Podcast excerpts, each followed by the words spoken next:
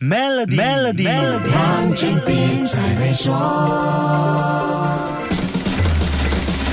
你好，我是黄俊斌。好莱坞有一部以美国西部牛仔为主题的经典动作电影，叫《The Magnificent Seven》，讲述七个身怀绝技的牛仔英勇对抗恶霸的故事。现在，美国股市有七只科技大股，形成了美国股市的 Magnificent Seven。这七大科技股分别是 Apple、Amazon、Alphabet、Meta、Microsoft、Nvidia 和 Tesla。有这样一个霸气的称号，完全是因为他们有支配股市的惊人能耐。德意志银行的研究报告说，如果把这七大科技股组成一个交易所的话，Magnificent Seven 的总市值相等于当今世上第二大股市。这七个科技巨头的盈利和市值快速的上升，超越几乎所有 G 二十集团国家上市公司的总值。在美国除外的 G 二十集团国家中，只有把中国 A 股和日本股市上市公司的盈利加起来，才足以跟美股七巨头抗衡。单一比较的话，Magnificent Seven 联合市值是世界第四大股市日本股市的两倍。不不止这样，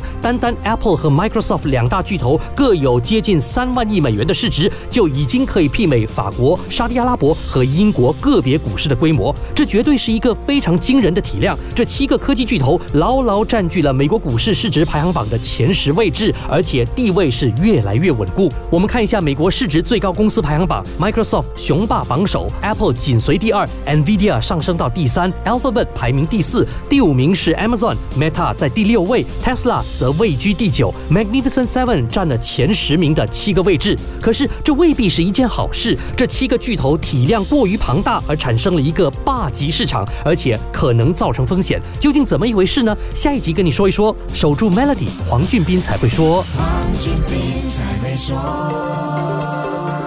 通过 Maybank My Impact SME Hub 做出可持续的商业选择，在全球供应链中蓬勃发展，并赢得合同。详情请查看 maybanktoyou.com.my/sme hub。